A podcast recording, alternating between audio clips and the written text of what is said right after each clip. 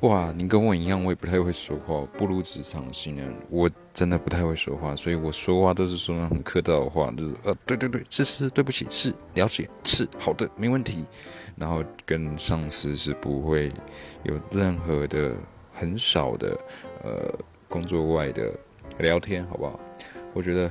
就是一个融入不了的亲近感。那你有这个不太会说话，你有这个问题，要怎么办呢？那我觉得就是顺势而行呐，也没办法啊，你也没办法改正你自己。而且如果你你你想改变的话，我还怕你犯错，那还不如就是慢慢来，跟大家熟了之后再开始讲话，不要口不择言，为了讲而讲，好不好？就是不要为了讲而讲，你就这样，再这样，我讲完了。好，拜拜。